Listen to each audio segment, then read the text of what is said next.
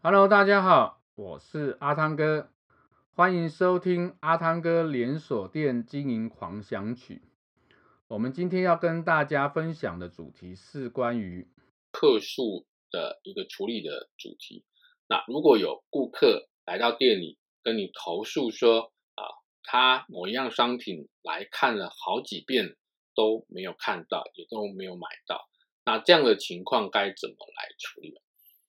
那我想，当我们销售员碰到这样的情况的时候呢，第一个你要先去跟顾客确定，到底他要买的商品是什么商品，确定是不是在我们门市有贩售啊，这是第一个你要确定的部分。第二个你要确定的部分就是啊，你要针对这样的商品，它的它的这个啊，如果确定是有在店里啊贩售的话。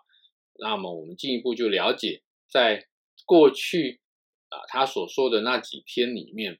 到底我们的一个进货状况跟销售状况是怎么样？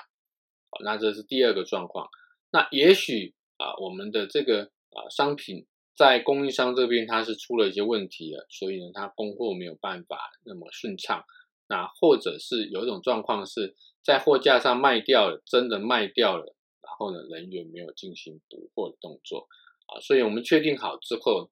那如果我们能够确认啊，还有办法订得到货的时候啊，我们就可以跟顾客啊邀请啊，请来去请他把他的这个联络方式给我们